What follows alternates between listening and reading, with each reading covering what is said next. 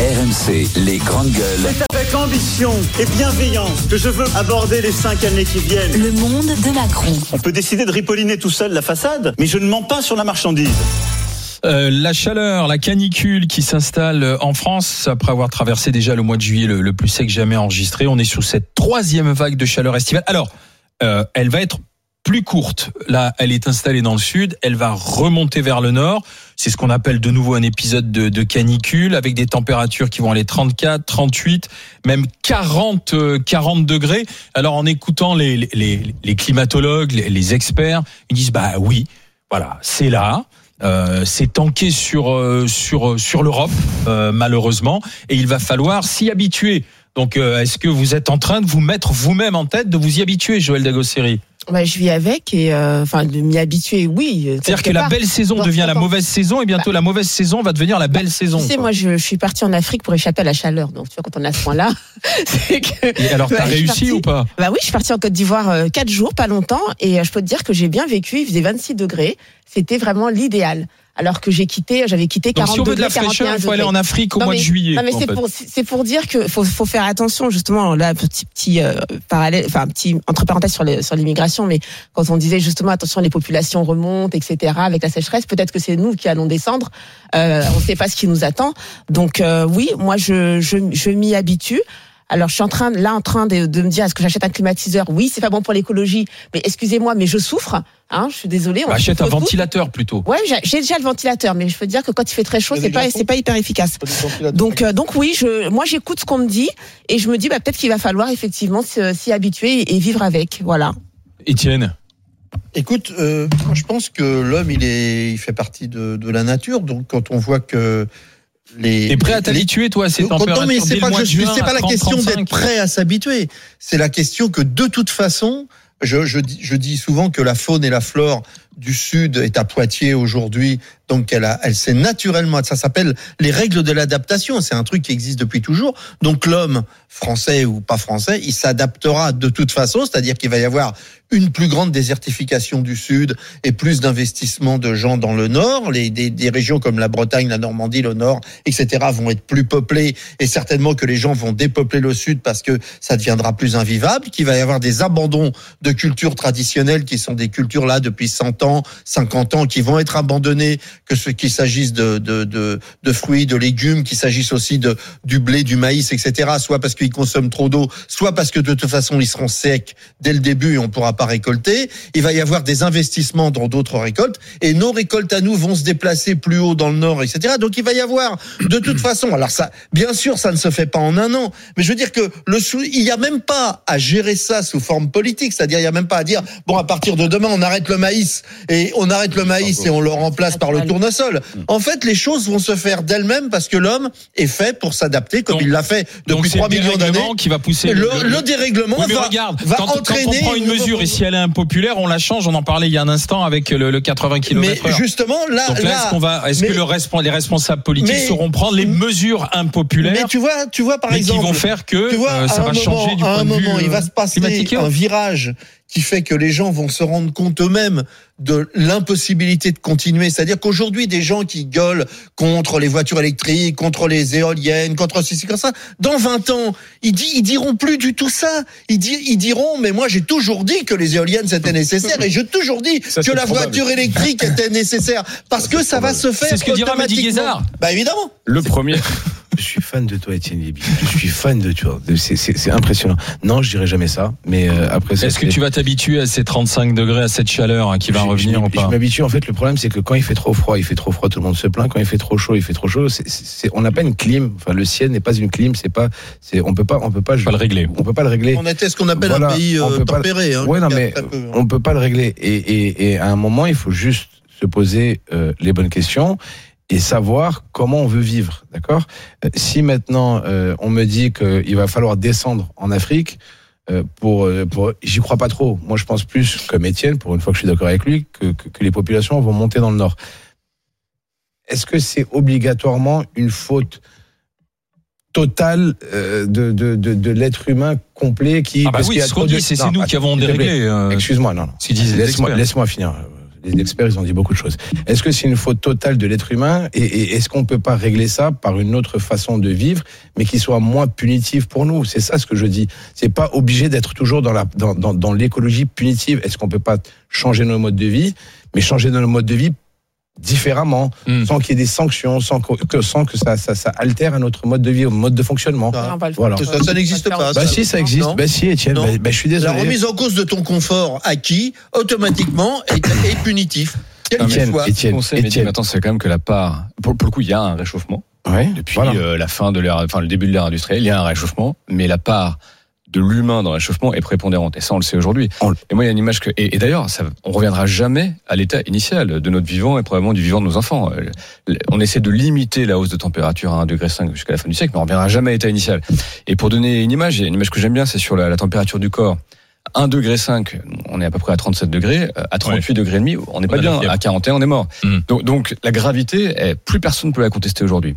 Et l'adaptation, les gens le font déjà. Les Allemands, en ce moment, ils se ruent pour acheter des climatiseurs euh, électriques, alors qu'ils produisent pas beaucoup d'électricité verte d'ailleurs. Euh, et tout le monde va s'adapter comme ça. Après, ce qu'il faut essayer de faire collectivement, c'est d'inverser les grandes tendances, c'est dépolluer ce qui pollue, euh, les transports, la production d'énergie, euh, changer le modèle agricole. Et ça, ça se fera aussi politiquement. C'est là où j'ai un petit désaccord avec Étienne. Si, si on arrive, et c'est pour ça que les accords comme les accords de Paris en 2015, c'est important. parce que Ça permet de, notamment pour les gros, les plus gros pollueurs que sont euh, l'Europe, les États-Unis et la Chine, de donner des une trajectoire commune et, et après effectivement d'essayer d'y cheminer euh, collectivement. Mais mais oui, c'est là et pour longtemps. On ne reviendra jamais à l'état initial. Et oui, il faut falloir s'habituer euh, à des sécheresses, à des sur, à des- ta- toujours Non. taper sur, sur, sur, sur, sur, Mais le pire, c'est de penser sur nous, que c'est un peu beaucoup. Oui, mais par exemple, Le toi, moi, qu'est-ce que qu'est-ce que tu fais pour, par, par exemple, avec la chaleur, pour les salariés, pour ton restaurant? Bah, Est-ce que, est-ce que tu essaies de trouver la- des nouveaux la- modes L'avantage, c'est qu'ils pas trop- travaillent. l'avantage, pas trop polluants? Pour, la restauration, ils travaillent en rooftop, donc. euh, Oui, mais ça il y a pas de, il y a le, pas soir. Bah, Le soir, il y a, pas de clim. Enfin, c'est un rooftop, c'est une terrasse, donc je vais pas leur mettre une climatisation à l'extérieur. C'est pas, c'est pas, c'est pas possible. Donc, je suis le mauvais exemple sur, sur, sur ça parce que je peux pas, je peux pas parler de ce, de ce système-là Hmm. euh, dans, dans le lieu de restauration. Maintenant, moi, ce que je trouve un peu euh, aberrant, c'est qu'on autorise certaines choses à faire, par exemple, mettre des usines en cha- de, de, de, de charbon qui produisent des batteries électriques pour des voitures dites propres en Europe. Les, les usines à charbon en Chine produisent des batteries électriques pour les vendre en Europe pour des voitures propres. C'est-à-dire qu'on s'achète une bonne conscience. Moi, je trouve que avant de me parler moi de ma clim perso à la maison ou de mon ventilateur à glaçons ou de de, de, de, mon essence que j'utilise, parlons des choses Oui, mais essentielles. en même temps, moi, c'est ça que, je reproche. L'être humain, excuse-moi, Étienne. L'être humain, l'être humain, d'accord, ok, on a, on a, on a une, Hmm. une responsabilité certaine, mais à un moment, je pense que c'est plus euh, quelque chose de, de collégial qu'on doit faire, ou se dire, ok, on veut mettre des voitures propres. En fait, c'est se foutre de la gueule du monde. Je mets des voitures propres à Paris, mais je fais faire ces voitures propres, enfin les batteries qui sont Ouais. utilisées pour ces Bah, voitures propres. elles sont- elles sont. C'est pas tout à fait vrai ce que tu dis. Et notamment sur la, sur la Chine Excuse-moi, aujourd'hui, ouais, la, Chine a pris un retard. C'est le pays le plus écologique du monde. La, non, la la Chine Chine. a pris un retard monstrueux euh, sur le plan écologique. sur la production d'énergie, mais pas sur le ils se sont développés n'importe comment.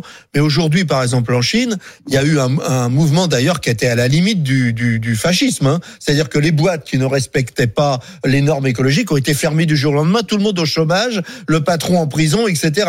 Et il n'y a pas une maison qui se construit aujourd'hui dans les grandes villes chinoises qui n'est pas autosuffisante et, euh, et avec euh, le- donc il y a, il y a un mouvement qui se fait partout dans le monde Mais avec le retard incroyable de la Chine. Là, là où- enfin, la, la Chine, elle est peut-être en retard sur la production d'énergie, qui est carbonée, mais elle est très en avant sur euh, la production et l'export des batteries, etc. Donc, euh, donc la Chine, elle va aussi très très vite. Donc, Non, là où donc- la- donc les batteries, là donc où les la batteries politique, électriques, euh, les batteries électriques ne sont pas faites dans des usines à charbon. Là où la politique, Donc ne sont pas faits dans des usines à charbon. C'est ce que vous êtes en train de dire. en train de changer très vite. Ah, c'est en train Là de où la changer. politique, c'est Bah, tant important. que ça n'a pas changé, bah, dans ce pays- pour des raisons politiques, et parce qu'on a beaucoup é- é- écouté les écologistes politiques, on a, on a abandonné quasiment une filière qui est la filière nucléaire, qui nous permet de produire à l'échelle de l'Europe de l'électricité décarbonée, pas trop chère, etc.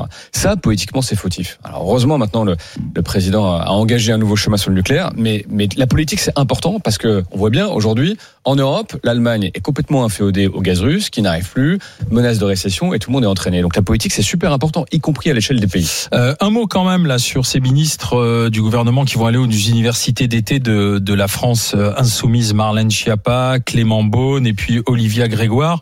Euh, ils vont aller débattre hein, face directement. Aux, alors aux insoumis, le débat c'est quelque chose qu'ils connaissent, mais surtout en public. Là, c'est rendez-vous en terre inconnue Ouais. et même en terre hostile. Ils ont raison de le faire, ces ministres ou Ils pas ont raison. Moi, je l'ai fait en juillet 2019. J'avais débattu face à Mathilde Panot, à l'époque euh, jeune députée, sur l'écologie justement. Et euh, effectivement, c'est une salle qui est pas tout à fait conquise. je crois que je me suis fait plus souvent huer qu'applaudir. Mais euh, mais deux choses. D'abord, le programme, il est euh, il est vraiment intéressant. Intellectuellement, il y a vraiment des gens de qualité. Et, euh, et ensuite, c'est toujours intéressant d'aller euh, débattre, combattre, essayer de convaincre. Et de ce point de vue-là, ces ministres, euh, là, ils ont raison d'y aller. Étienne, Joël, c'est une bonne chose. Ouais. Faut débattre. Il faut débattre sur Enfin, en ce même sujet. temps, Puis, je Tu, tu- que tu- vas, intéressant. tu vas débattre face à des gens que tu ne convaincras jamais. donc je sais pas mais, si c'est vraiment mais non, mais utile. si, parce quoi. que mais c'est ce qu'on fait ici, tu sais. euh, je, moi personnellement, Mais, euh, sur- quand je vois les insultes que j'ai reçues sur le 80-90 en me traitant d'énormes connards parisiens parce que je veux que tout le monde roule à 80, je me dis que de toute façon je C'est les persuaderai pas. Ça n'empêche pas le débat. c'est pas moi qui t'ai envoyé ça insultes. en plus quand même. C'est c'est la chaleur. C'est les bons côtés du réchauffement climatique. De l'eau. Joël. Non, mais enfin, je peux pas être contre le débat. Je serais vraiment mal placé contre ça. Mais, mais le problème, c'est pourquoi faire en fait? À quoi ça sert?